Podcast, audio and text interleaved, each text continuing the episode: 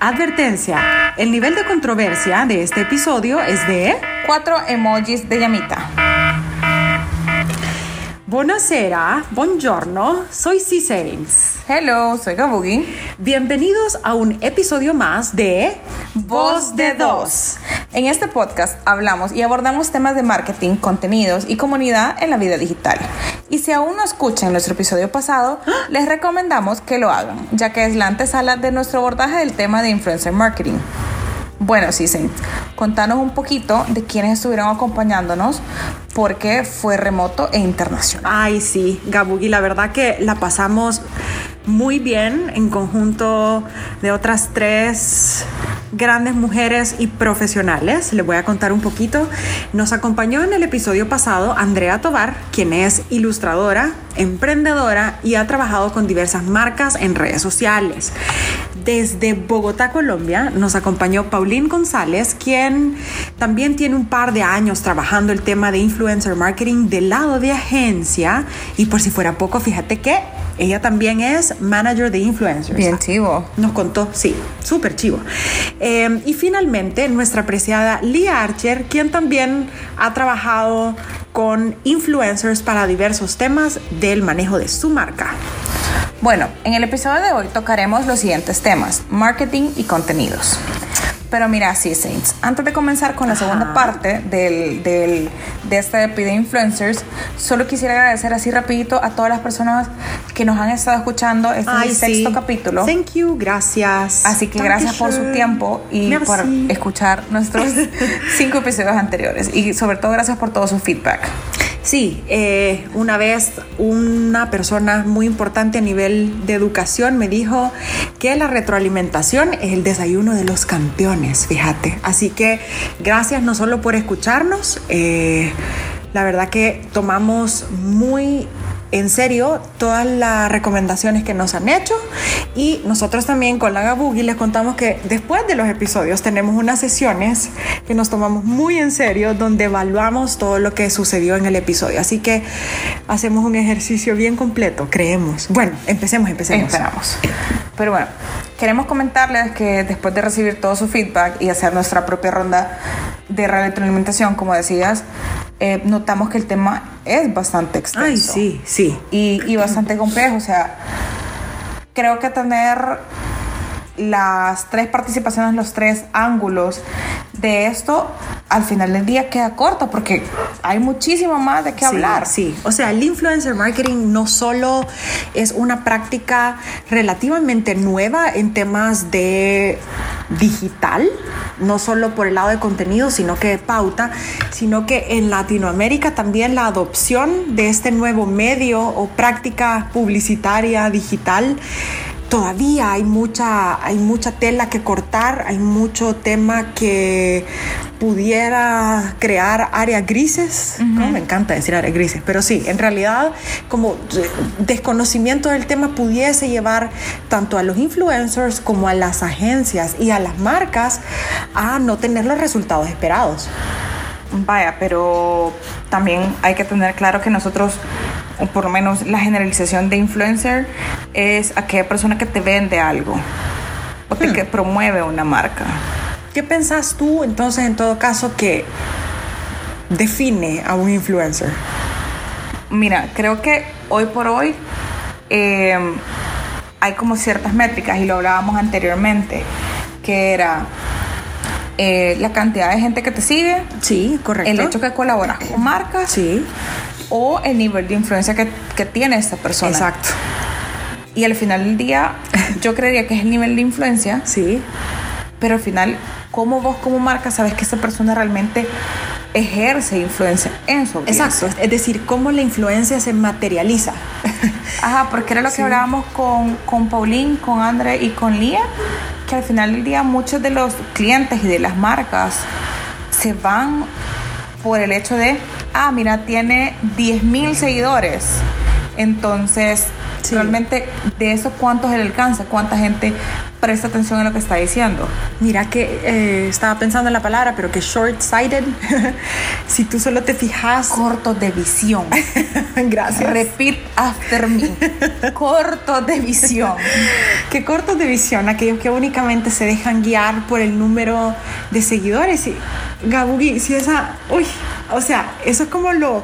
Es un complemento y es algo que, claro, hay que considerar, pero no lo único. Mira, eh, creo que es un punto a considerar porque cada vez con los cambios de algoritmo, eh, el, De el- el canales, sí, alcance, claro. el alcance se va acortando. Sí. Entonces, sí, entre más seguidores tenés, en teoría, te ve más gente. Pero, ¿cuánta de esta gente te escucha?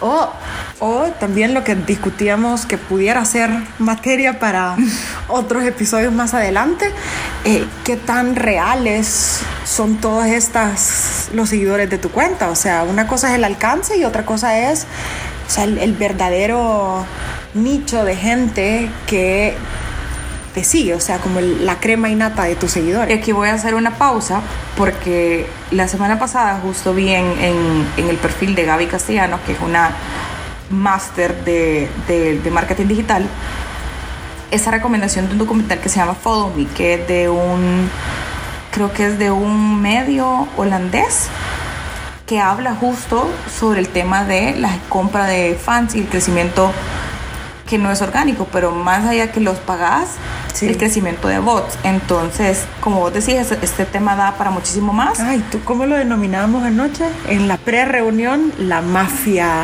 Ajá, es que, La es mafia digital. Es como una mafia, o sea, Sí. tenés, así como, solo como encimita lo voy a mencionar, o sea, tenés gente que compra fans, que son bots, tiene gente que dona su cuenta a cambio de fans para crecer, para que te puedan clonar la cuenta, hay bots de comentarios Ajá.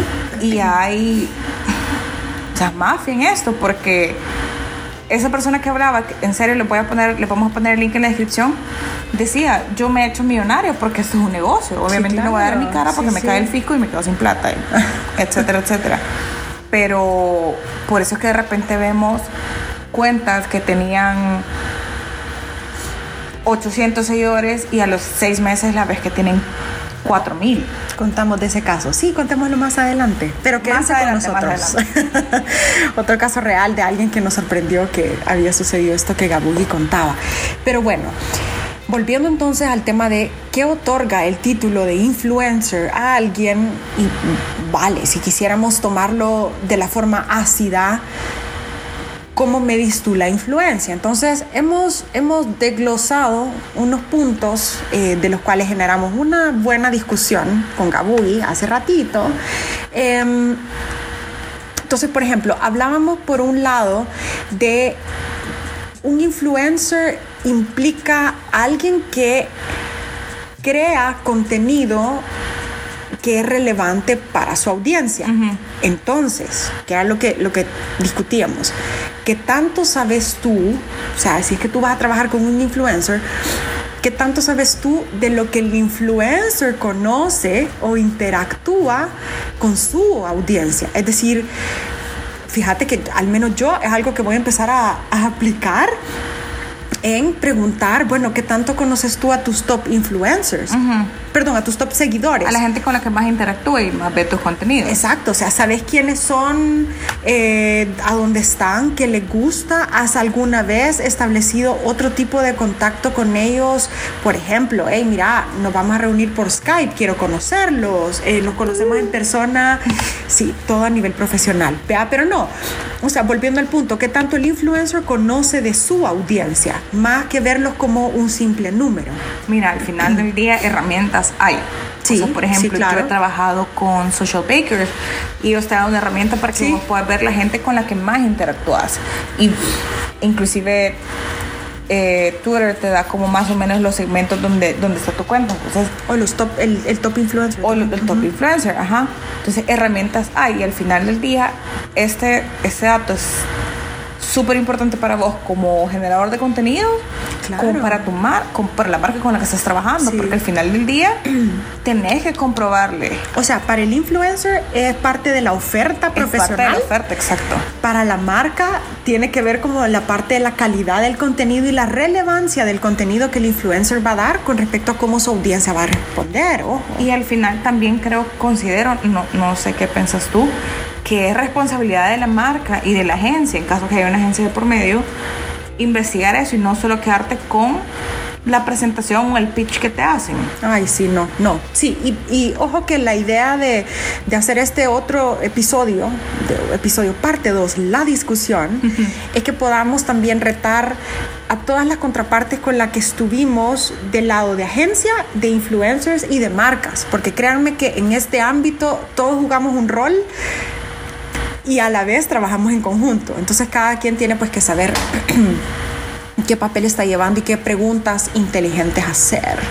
Ahora, Vaya, pero ¿qué pasa cuando vos como marca entablas una dinámica con un, con un influencer, con un generador de contenido? sí, y vos generas tráfico, pero no es, o sea, tu objetivo es generar tráfico, pero no es tráfico a una página web. esa estuvo buenísima, me encantó. No es, no es una descarga de Eh, app, no es un, ¿me entendés? Charlábamos también con Gabugi que toca preguntarse todas las partes, ¿verdad?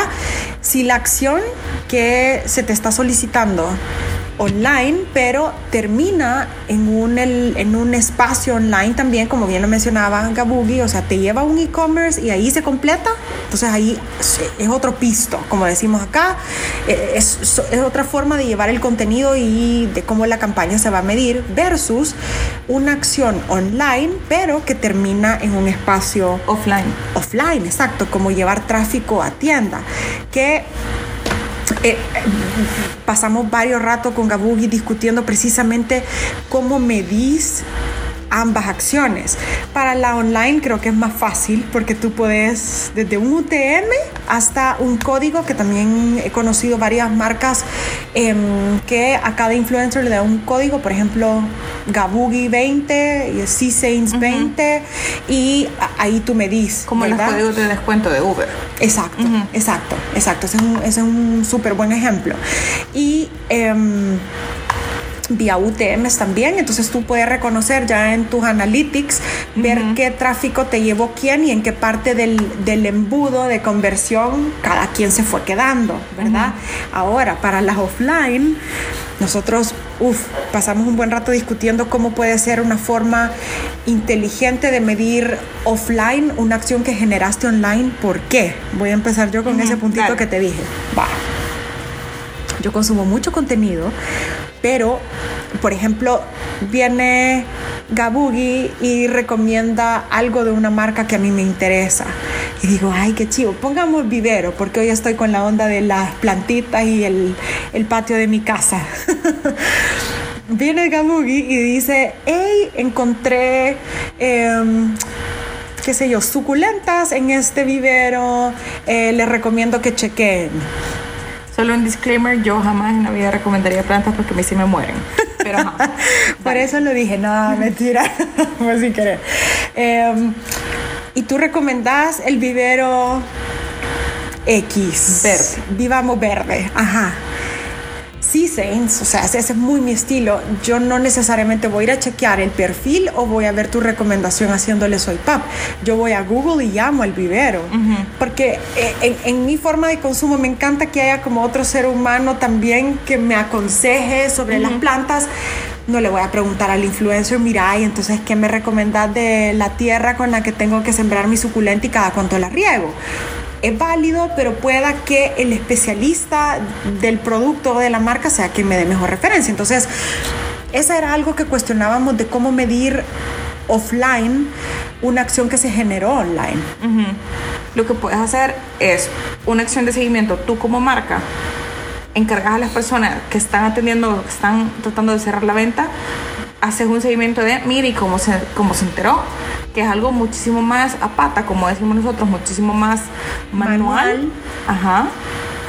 O generas eh, un o sea, los códigos que tú decidas. Sí. Igual eso lo registras en tu. O lo que, lo que charlábamos hace un rato también, que es, o sea, en una tienda tú puedes de alguna forma generar un código en la maquinita que te da la bienvenida y con eso de una manera u otra medir.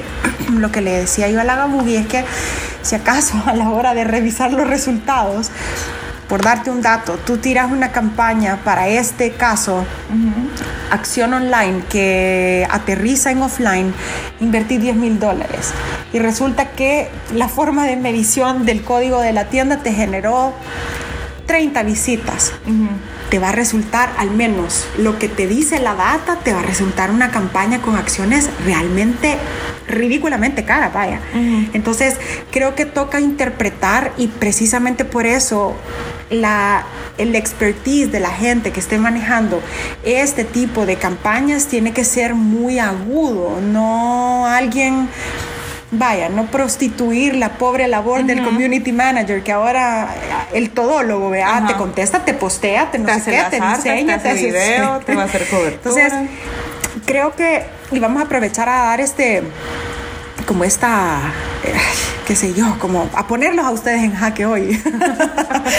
y que hay que darle a digital el rol de digital y no, ah, bueno, se vio barato, el digital es más barato, lo puedo medir todo. Si van a medir todo y si quieren acciones eh, baratas, entre comillas, tienen que saber hacerse en el tiempo. Es decir, no, el digital tiene que saber alguien leerlo, interpretarlo, recomendarlo y demás. Así que em, pasando entonces a otras métricas que, que platicamos con, con Gabugi para ver si alguien realmente puede decirse que es influencer, hablábamos de una métrica de recomendación y esta es Vaya, está alguien hablando en sus stories de X marca y termina la campaña. Hay un factor de medición que también es el post-mortem, es decir, evaluación post-campaña, ¿verdad? Y creo que esta es una, una métrica de recordación, pueda que el influencer no, no logre hacerlo en el momento.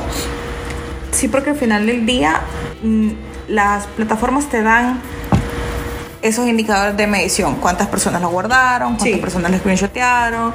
¿Cuántas personas lo compartieron? Pero pasa que hay gente como tú.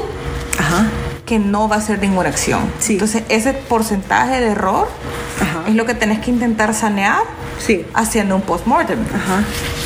Y como bien tú decías, em, en nuestra charla pregrabación, que también luego, post campaña, se pueden negociar algunas eh, acciones comerciales con el influencer y que digas, mira, tu acción comercial va a estar 80% eh, durante la campaña, pero necesitemos que también crees contenido post campaña. Entonces, o sea, que la negociación que se haga con el influencer sea o pre campaña o durante campaña y post campaña también para, para cerrar el círculo. Cerrar el círculo y algunas acciones como, hey, gente, quieren que les siga dando promociones de este tipo todos los martes y que con su audiencia pues también se genere retroalimentación o qué les pareció la promo.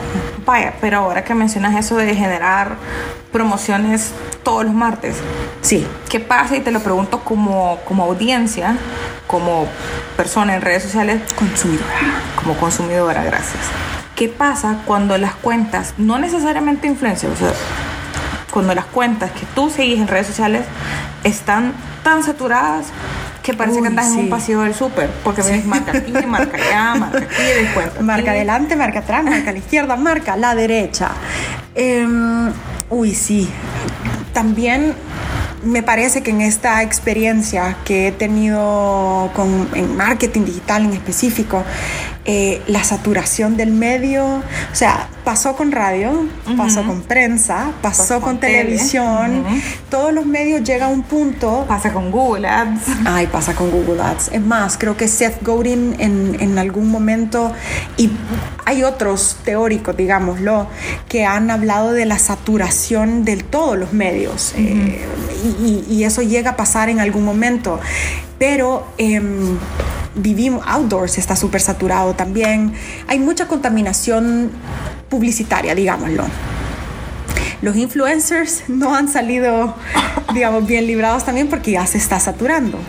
Ahorita que decirlo, hay que hay mucha saturación outdoors Me, me acabas de acordar de un fun fact. ¿Sí? Ese, fue, ese fue mi proyecto de graduación. la saturación publicitaria. La saturación publicitaria en, en, en Antiguo Catlán. Saludos a la Anita y a la otra Anita con quien hice mi tesis. Pero bueno. Sí, lo que sucede es que eh, llega un momento donde los medios están saturados, entonces toca como, como marca, como influencer y como agencia entender...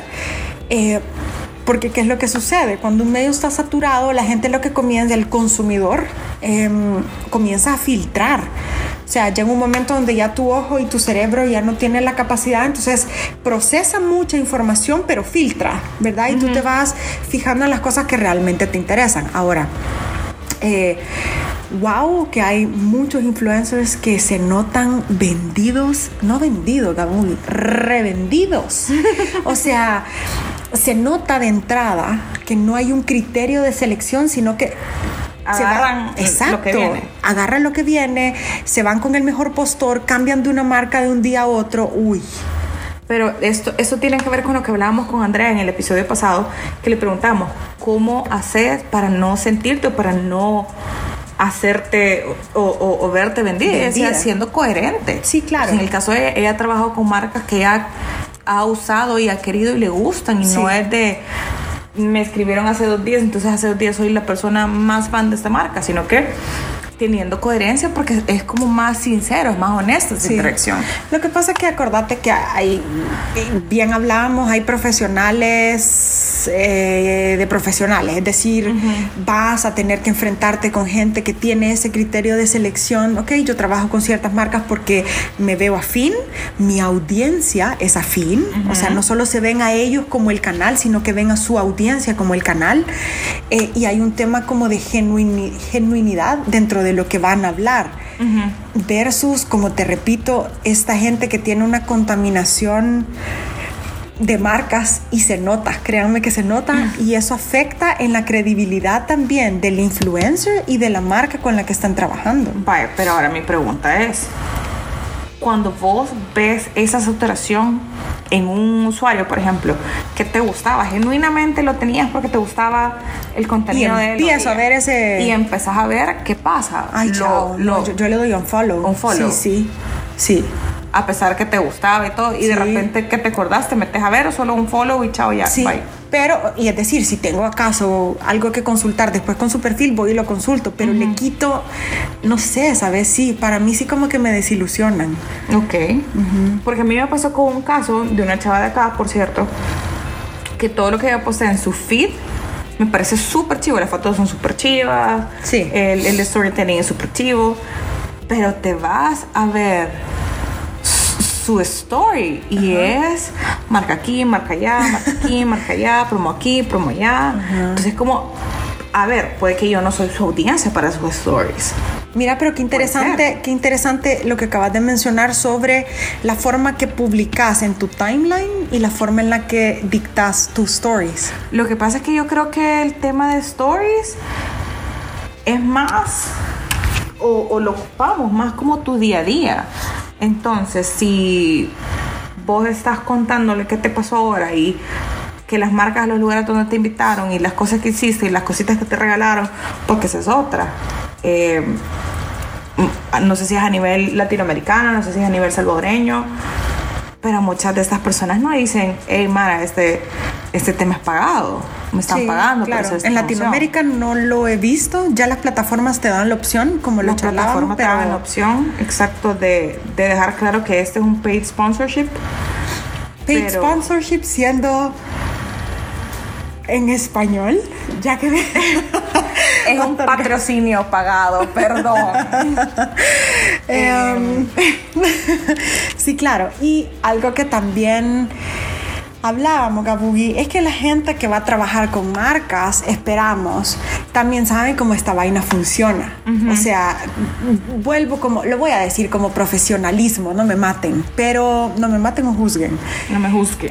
pero la gente que va a involucrarse en un tema de influencer marketing, esperamos sepa de curación de contenido, producción de contenido, es decir, tools, gadgets, apps, esto y lo Gadgets en otro. español? Decilo, no sé. No, no sé. no sé, dispositivos, Ya lo vamos, ajá, trucos. Juguetitos. conocen de storytelling. Es que hablamos, hablamos Spanglish. Gracias. Por eso mis saludos internacionales al principio. Eh, entonces, sabemos que gente, y esperamos que sea gente que conozca de todo este mundo que rodea la tarea del influencer marketing, métricas, eh, desde Seguimiento. métricas, seguimiento de campañas, eh, cómo, cómo el influencer le va a aportar a la marca, más que decirle, este es mi número de seguidores. Wow. Y, y hasta ahí, o sea, aquellos que estén interesados en meterse en este mundo desde la faceta que sea, marcas considerando campañas de influencer marketing, influencers intentando incrementar el número de marcas con el que trabajan, agencias haciendo toda esta gestión, toca de verdad buscar... em, qué es lo que implica esta labor para que, vuelvo y repito, los resultados sean favorables para todos. Pero bueno, así como hablábamos de que es responsabilidad del influencer llevar todo el tema de, eh, ¿cómo lo pongo? Seguimiento Sí. de la marca, de verificar que lo que te estén vendiendo, lo que estás comprando, sea verdad. Hay herramientas para eso. Yo mencionaba Social Yes. Bakers en un inicio, pero eso es de cara a eh, el creador de contenido Sí, sí, sí. pero también hay herramientas que al final del día esas herramientas no son al 100%, eh, se me fue la palabra, al 100% fidedigna, puede decir, Ajá. porque iba a decir accurate, perdón. Em, Piensa en inglés, habla en inglés. No. It's okay. entonces, pero está, por ejemplo, la página de Influencer Marketing Hub, así se dice, no lo voy a decir en español, que te da herramientas para ver cuánto es el porcentaje o cuál es la calidad de seguidores que tienen esas personas. Por ejemplo, puedes ver la calidad de seguidores que tienen personas a partir de mil seguidores y son herramientas gratuitas. y con, contale a la audiencia que salieron mis resultados, vaya. Para llenarme, llenarme un poquito el ego. Se- seguí hablando en lo que yo llena tiempo, en lo que yo busco la imagen.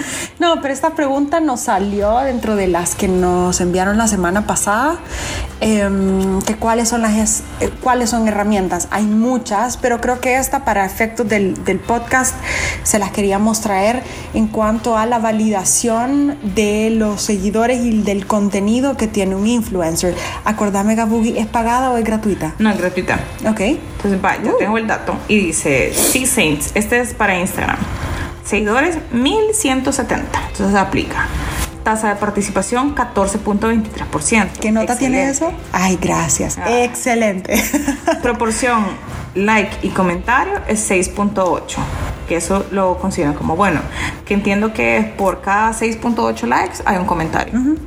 Y el nivel de calidad de audiencia estimado, es decir, si está saneada la audiencia, es 62 sobre 100, lo cual lo consideran eh, bueno. Así que yo puedo ser una influencer, ¿qué decís? Me avisas cuando te llegue el primer, el primer, el primer pago. Bueno, sos influencer de, de Green Santo. Claro. Sí. Y creo contenido y Sí. sé de métricas Sí. y sé de cliente y de marca. Mira. bueno, ya, sí, me bajo de la nube, gracias. Y así como esas herramientas, hay un montón de herramientas más, algunas pagadas, algunas gratuitas. Eh, pero también hay diferentes maneras de hacer eh, influencer marketing, por ejemplo. Y aquí me voy a retroceder un poquito. ¿Quiénes eran los influencers hace cinco años? Ah, claro, la gente de medios. La gente que estaba en la Sí, tele, porque sí. eran como los, los famosos, los rockstars, vamos Sí. a decir. Y ciertamente ellos siguen liderando eh, mucho del mercado que los mismos medios se encargan de vender como influencers o llamémosles talentos. ¿Por qué? Porque tienen un montón de seguidores, porque tienen un montón de comentarios. Pero ¿qué pasa cuando vemos a esta persona que los que, los que sean del Salvador, salvadoreños, sabrán de quién estamos hablando. De esta persona en la tele que sale el lunes en su cocina súper lujosa, en un vestido precioso, como ama de casa, que nada que ver, vea. Ajá. Y el martes la vemos a la par de la lavadora, son post de la misma marca. Pero al final los comentarios son como, eh, qué guapo te ves. Sí, claro, Eh, sí. O sea, comentarios que nada que ver, pero al final te dicen, mire, tiene 150 mil likes y tiene 800 comentarios, pero ¿cuánto de eso realmente va? eh, en línea con lo que la marca que le está patrocinando la cocina, la lavadora, la Sí, red, sí. todo va. O sea, cómo lo integras dentro de tu... O sea, decir tampoco, y eso es algo que yo soy... Ay, yo evangelizo con eso. Generalmente caemos en otorgarle la responsabilidad o a un medio o a un formato o a una actividad de marketing para que te resuelva la vida entera de, de tu es que gestión. hay que economizar. Sí, entonces toca, toca definirlo muy bien, muy a detalle, entender los medios, entender las métricas, construir historial. Es decir, eh, generalmente con, con parte de la experiencia ha sido que, uy, no, la, la estrategia de influencer marketing no funcionó porque nos trajo tanto. Como bueno, pero eso es bueno o malo, sobre todo si lo estás haciendo las primeras veces, toca construir un histórico sano, ¿verdad? Ni siquiera de una vez para poder ir entendiendo cómo, cómo el medio te va contribuyendo. O sea, no, no asignen actividades de influencer marketing para una vez al mes o sí, vamos a hacerlo tres meses y ahí se abre y se cierra. No, tiene que ser en la medida de lo posible sostenible. ¿Qué opinas tú sobre los influencers que no son claros al decir si esto, o sea, aparte que deja que se note o no se note, pero si tienen que decir que es un campo pagado, que recién lo hablamos de las plataformas, pero podemos ahondar. Mira, yo creo, yo en un principio tenía como la percepción, voy a decir, creo que por la manera en como estas personas que yo seguía lo hacían, que era como querer verle la cara y perdón, pero ver la cara de estúpido a la audiencia, porque es como, miren qué chivo, em, tal y tal cosa, es como, no es que te lo acabas de encontrar, no es que lo viste en el súper, no es que lo compraste, Sí, es que te lo mandaron. Ajá, entonces no es, no es, no es como el storytelling de verdad, sino que, o sea, y creo que, creo que es más genuino decir, miren, esta marca me mandó esto y si quieres hacerle un review, ajá. Por ejemplo. Sí, claro. Y aquí voy a, voy a tocar el tema em, que Andre posteó hace poco. Andre es diseñadora, es ilustradora, es, es em, entrepreneur, perdón. Emprendedor. Emprendedora, gracias. y a ella le mandaron una Wacom Cintiq. ah, sí, sí, sí. Y ella dijo, me lo mandaron. Sí. Me lo mandaron y esto me va a servir un montón eh, para, todo el- para todo mi trabajo. Y mil gracias. Y lo pueden comprar aquí y acá. Perfecto. Me lo mandaron. Sí, y sí, yo lo voy a ocupar y le hice el unboxing. Y me parece súper bien y súper claro. Sí, es más, eh, y eso para que lo sepan y se vayan anticipando a cómo esto va a ir evolucionando en Latinoamérica también, porque ya está pasando en otros países. Em, les vamos a compartir el link también del documento para que lo puedan leer si quieren, pero acá les doy el dato. Em, al menos en Estados Unidos ya hay una entidad tipo una defensoría del consumidor, pero em, que está regulando también que los influencers indiquen a su audiencia que los productos para los que están trabajando, las marcas para las que están trabajando, debe haber un disclaimer, o sea, debe haber una, Una aclaración. una aclaración dentro del contenido que eso es un tipo un campo pagado, pues, pero por ejemplo, hay, hay varias formas de hacerlo. Em, desde avisar con anticipación y me, me llamaba la atención porque el documento te dice que tiene que ser visible. Ujú, Que no puede ser, ah, clic, dele clic y conozca más. Eh, Sí, no, sino que, y es más, en algunos blogs eh, yo lo he visto también que no empiezan el artículo sino diciendo eh, yo estoy trabajando para tal marca, así que, y gano profits o gano, tengo ganancias de esto. Eso me pareció como, wow. Por ejemplo, no es como no es como un perfil de influencer, pero yo lo he visto en los posts de BuzzFeed. Yo soy fan de los los los quizzes de BuzzFeed. Entonces ellos dicen cuando lanzan 15 cosas que no pueden faltar en tu casa, no sé qué, no sé cuánto, y son cosas súper chivas que ves en Amazon. Ah, sí. Primero, aclaran, esos son precios a momento de publicación y segundo, BuzzFeed pueda o pueda que no recibir eh, un porcentaje de las ventas de los artículos colocados Sí, aquí. ajá. Que a pes- yo creo que BuzzFeed, a pesar que no es que es un que es un medio, no es una persona, no es una figura sí, sí. pública, al final es un influencer, ¿no? Sí, claro, sí. Mueven contenido. Es más, en este documento aparece también que hay otras formas de cómo, o sea, como los medios hoy en día pueden representar, eh, pueden representar una forma de dar la opción de influencer marketing dentro de los paquetes de medios que ellos ofertan. Es decir, el, un, Como smart content. Sí, o sea, un periódico de acá o de todos los países puede decir como, bueno, aparte de ofrecer banners y de ofrecer mis canales sociales, ahora yo también tengo un programa de influencer marketing que ofrecer a todas las marcas para las que me contratan. Pero eso es decir, no es que voy a, eh, a contratar el perfil del editor de digital, sino que es yo marca, voy a generar contenido hablando de este producto. Ambos. Fíjate que te daban la opción de ambos porque decía que las personas eh, que trabajan para un medio también llegan a ser embajadores o especialistas de ciertos temas, entonces que por eso lo hacen. Por ejemplo, con el tema de embajador, yo sigo a este chico que para mí no es un influencer, para mí es un periodista del área de tecnología, Ajá. que se llama Lance Ulanov, que si no me equivoco de TechMag, o de, no, de Mashable, creo que ella, no me acuerdo, perdón. Y este chico, yo lo sigo, primero porque soy súper techie, y segundo porque él anda, o sea, el lanzamiento que haga Apple, Samsung, todo, ahí va. Ajá. Entonces, no es tanto porque, ah, qué chivo el review que hizo sobre este tema, sino que es más sobre el contenido que postea los, como las novedades, ponerle. Sí. No es algo que te va a recomendar. O sea, esa es otra forma de influencia y de la que tú seguís a alguien más como opinion leader. Ajá. Ajá. O sea, de una, de una categoría. Ey, no me tradujiste. Líder de opinión.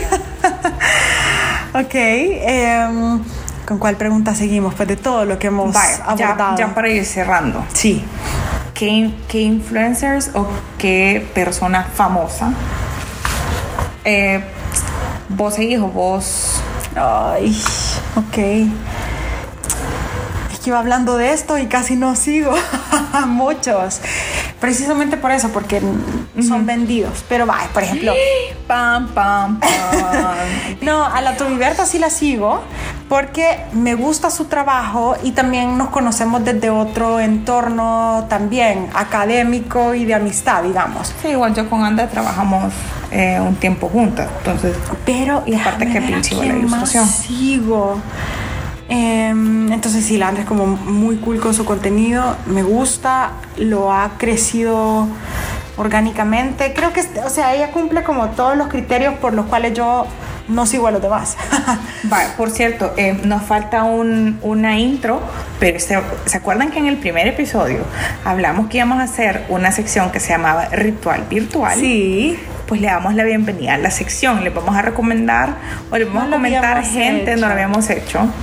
Eh, le vamos a comentar gente que nosotros seguimos y por qué la seguimos y eso también les puede servir a ustedes como recomendación, no, no para que vengan y compren, pero para que vean el, un contenido nuevo tal vez. Sí.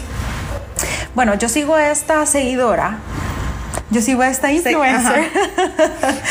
Eh, uf, ¿cómo la seguí? Ella no me, digamos, al principio no mucho me caía bien, pero ya le encontré la dinámica de su contenido. Em, yo no soy 100% amante de la moda, pero tengo un estilo y me gusta inspirarme, digamos. Entonces, a ella comencé a notar que aparte de tener una producción de su contenido espectacular, es decir, tiene su fotógrafo, ya es una persona que invierte en equipo de producción, digamos, pero el, a mí lo que me gustó que yo sé que yo voy a ir a buscar marcas a su contenido, ¿sabes? Es al revés. O sea, a ella la seguí por la cantidad, Por la de, cantidad de marcas que ella marcas. recomienda.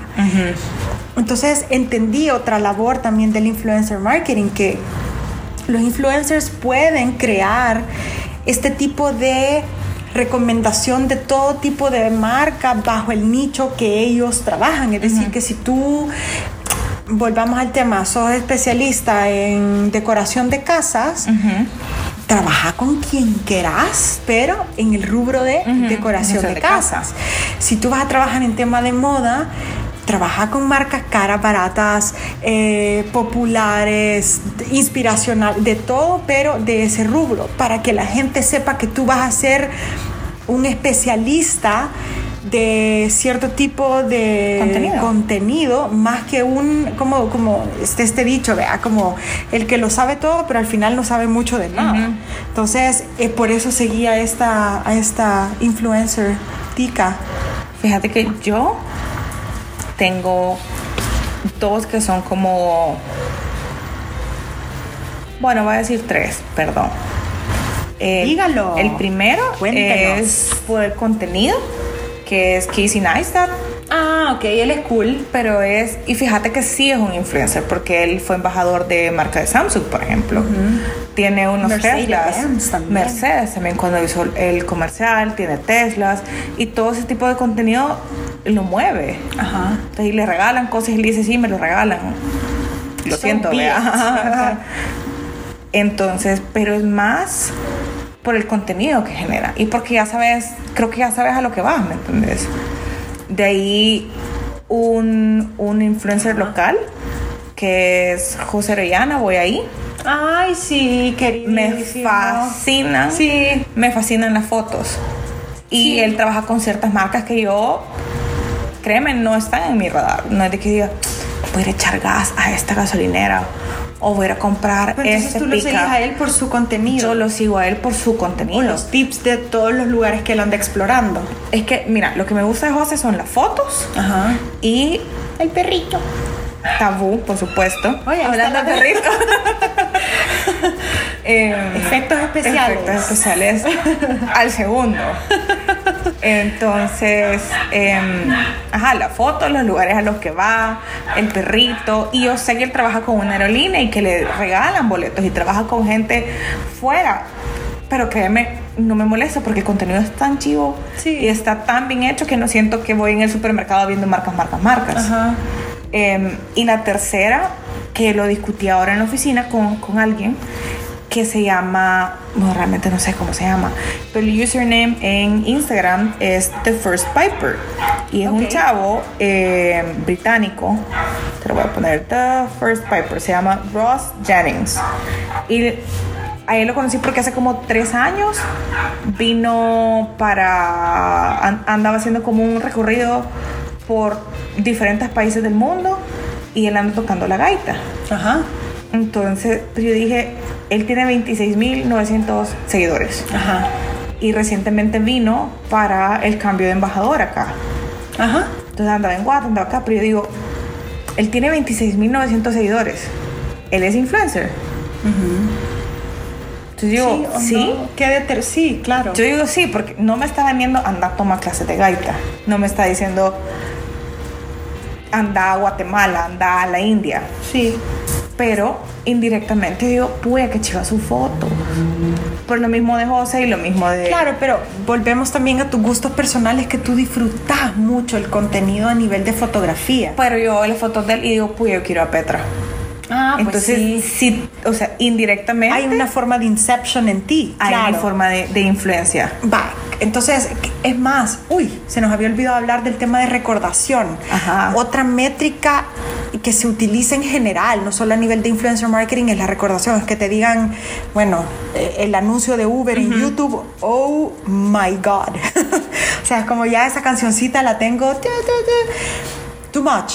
Ahora, eh, también eso funciona el influencer marketing, que no es una acción que se trabaja en el tiempo, ¿verdad? A nivel de recordación. Sí, que, era lo que mencionabas anteriormente, que no es, bueno, voy a hacer una al mes y bueno, Sí, bye. correcto. Pero tengo algo a mi favor de que porque no sigo tanta gente, no sigo tanta gente en general, digo por qué, les voy a contar algo muy personal. Eh, realmente cuando yo consumo contenido en digital, lo consumo de corazón.